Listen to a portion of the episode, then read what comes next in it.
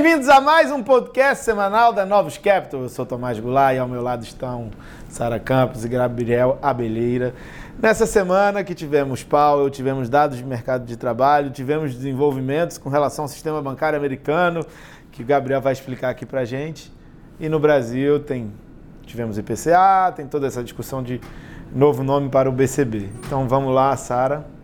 Vamos lá, nós tivemos algumas novidades relevantes no cenário macro, a começar pelo discurso do Powell na terça-feira, onde ele indicou que a taxa terminal ela deve ser mais alta e abriu de forma explícita a porta para uma reaceleração no ritmo de alta de juros.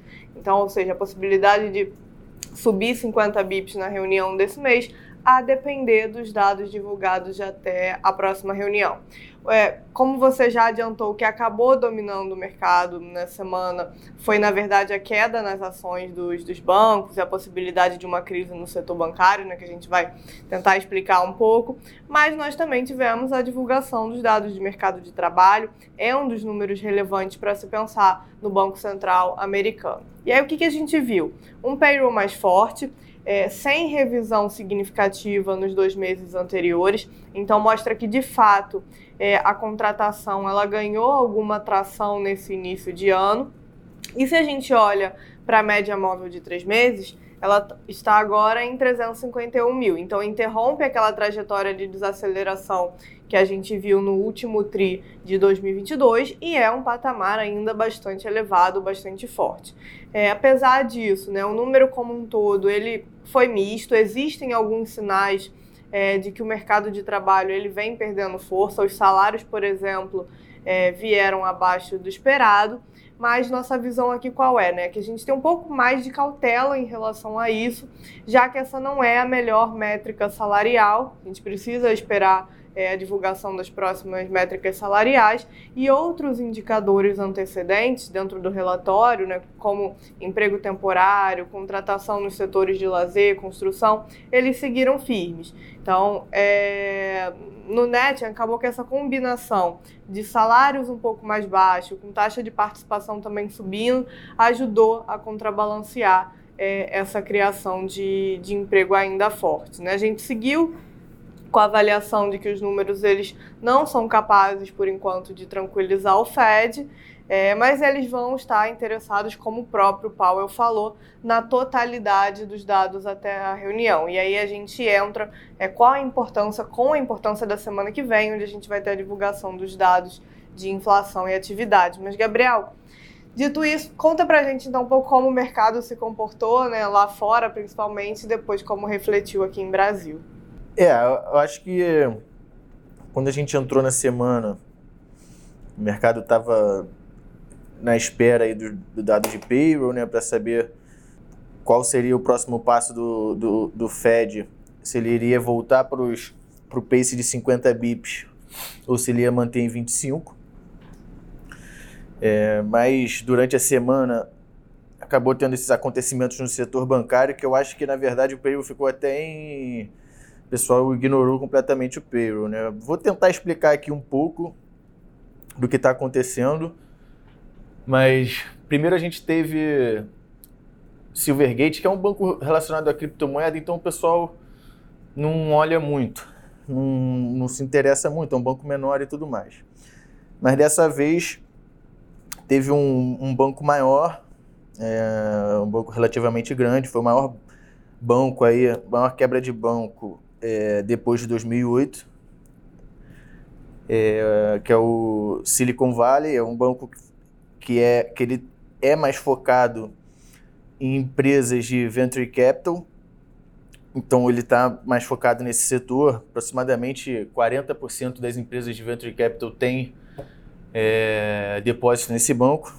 E eu vou tentar explicar aqui um pouco. Pode ter sido algo relacionado só a esse banco, mas é, tem coisas acontecendo que podem acabar, na verdade, se espalhando para outros bancos menores regionais ali do, dos Estados Unidos. É, de fato é o seguinte, a gente tem algumas forças é, contrárias aí, ruins para o setor bancário regional americano acontecendo. A gente tem é, o QT, né, que você diminui as reservas bancárias. Ao mesmo tempo, a gente tem os depósitos nesses bancos caindo forte. É, uma das explicações é uma competição maior do as T-bills, né? As pessoas estão, as pessoas e empresas estão tirando dinheiro dos commercial banks e estão botando em T-bills, que estão pagando juros é, atrativos. T-bills curtas de três meses. E o que acontece é o seguinte: quando eles estão diminuindo esses, e, e, tendo essa queda de depósito bancário, os bancos eles precisam manter é, um ratio que é de ativos líquidos sobre outflow em 30 dias. Né? Então, esses ativos líquidos eles precisam ter dentro desses ativos é, Treasury, é um deles, e alguns mortgages são aceitos também. Mas o que, que acontece? Os bancos eles estão com, esse, com, esse, com essa marcação contábil do preço das treasuries no balanço bem atrasados, tá? Então, e eles não têm a necessidade de, de arrumar isso contabilmente. Então, teria aí uma perda significativa aí de, de resultado se eles fossem marcar isso é, a mercado. Mas eles não têm essa necessidade. Então, mas qual o problema? O problema é que como a gente está tendo essa queda no depósito, nos bancos, eles estão sendo forçados a vender esses ativos que estão sendo marcados de maneira errada dentro do balanço deles. E quando eles estão fazendo isso, eles acabam tendo, quando eles vendem, eles vendem a mercado no preço certo e acabam jogando um prejuízo significativo dentro do, do resultado dos bancos. Então, beleza, as pessoas não estavam falando muito sobre isso, até o Silicon Valley vir a mercado e falar que ia precisar de captar recurso. Teve uma estava tendo uma conferência também de bancos regionais dos Estados Unidos, então acho que os investidores começaram a olhar mais para isso. É, dito isso, quando o Silicon Valley veio com essa informação, eu acho que o mercado virou a página e viu que tinha um problema ali que pode ser mais específico do que do, do Silicon Valley, porque ele é muito exposto ao mercado de venture capital, que é um mercado, é um setor mais especulativo, né, e que com juros altos acaba sofrendo mais, embora muitos, muitos fundos de venture capital nem marcam a mercado também o valor deles. Enfim, mas no final pode ser algo mais é, específico do, desse banco, mas a gente vê que todas essas outras forças estão atuando nos bancos menores regionais dos Estados Unidos. E começou a trazer essa dúvida e essa preocupação com outros bancos americanos. Então a gente viu, por exemplo, o setor de bancos regionais americanos caindo na semana 17%, que é um valor muito grande, é uma queda muito forte, que a gente não via desde a época de, do Covid. A gente viu o XLF, que é o setor financeiro americano, que tem bancos, tem outras, outras empresas relacionadas ao setor financeiro também caindo 8,5%. Aí aqui tem bancos maiores né, também, que também sofreram com isso. E a gente viu é, a falência aí do Silicon Valley.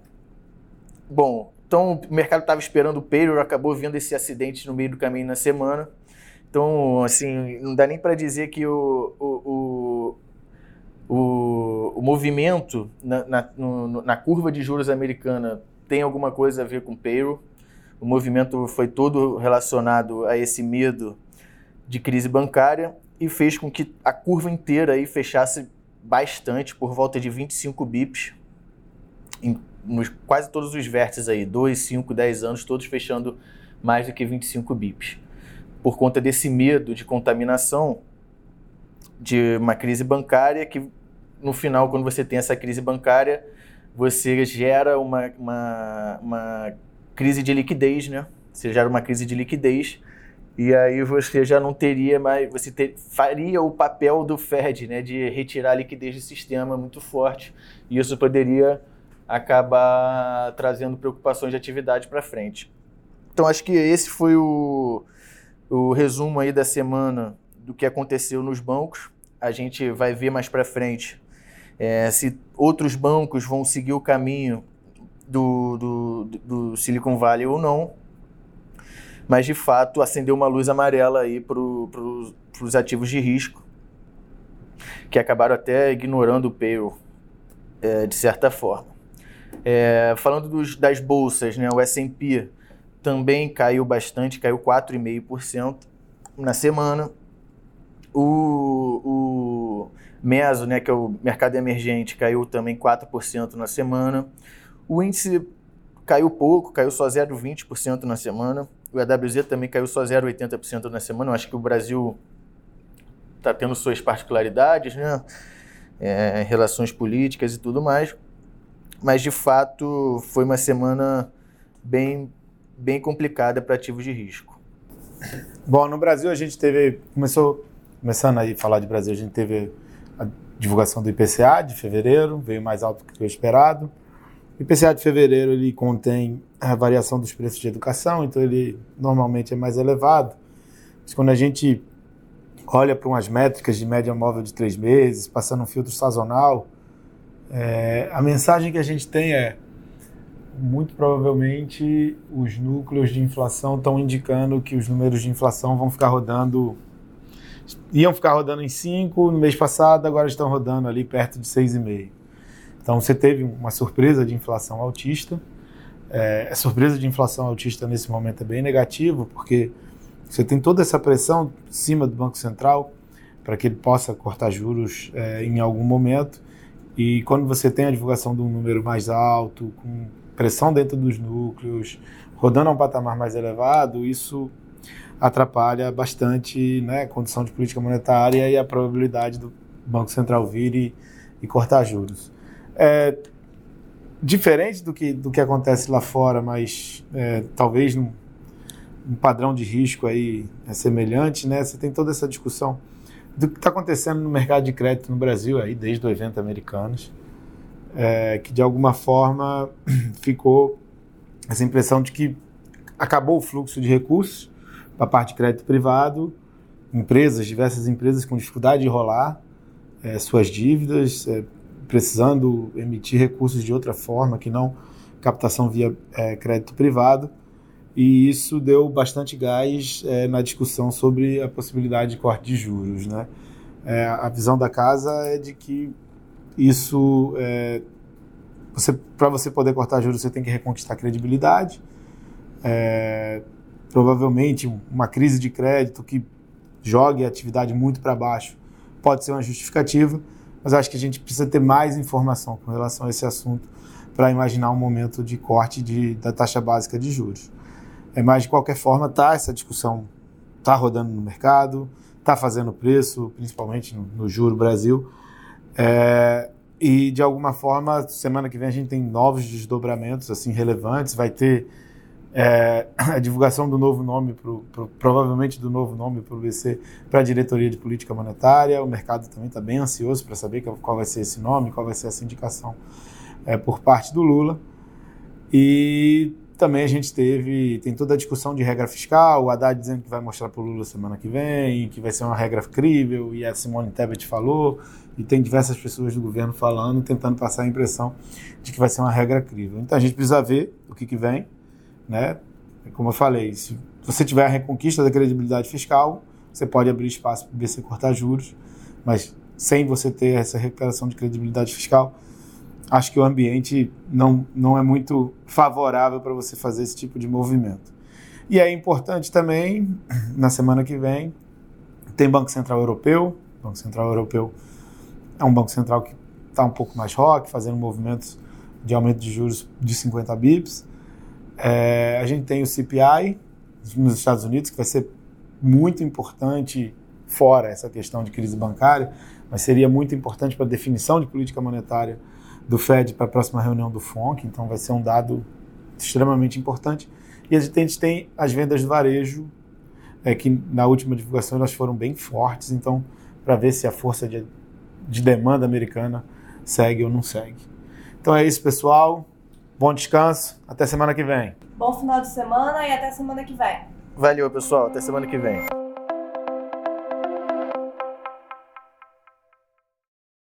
A Novos Capital, gestora de recursos limitada, não comercializa nem distribui cotas de fundos de investimento ou qualquer outro ativo financeiro.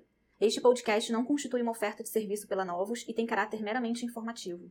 A Novos utiliza informações de fontes que acredita serem confiáveis, mas não se responsabiliza pela exatidão de quaisquer das informações assim obtidas e utilizadas neste podcast, as quais não foram independentemente verificadas. Estas informações podem estar desatualizadas ou sujeitas a opiniões divergentes. Este conteúdo não constitui uma opinião ou recomendação, legal ou de qualquer outra natureza, por parte da Novos, e não leva em consideração a situação particular de qualquer pessoa. A utilização das informações aqui contidas se dará exclusivamente por conta e risco de seu usuário. Antes de tomar qualquer decisão acerca de seus investimentos, a Novos recomenda ao interessado que consulte seu próprio consultor legal.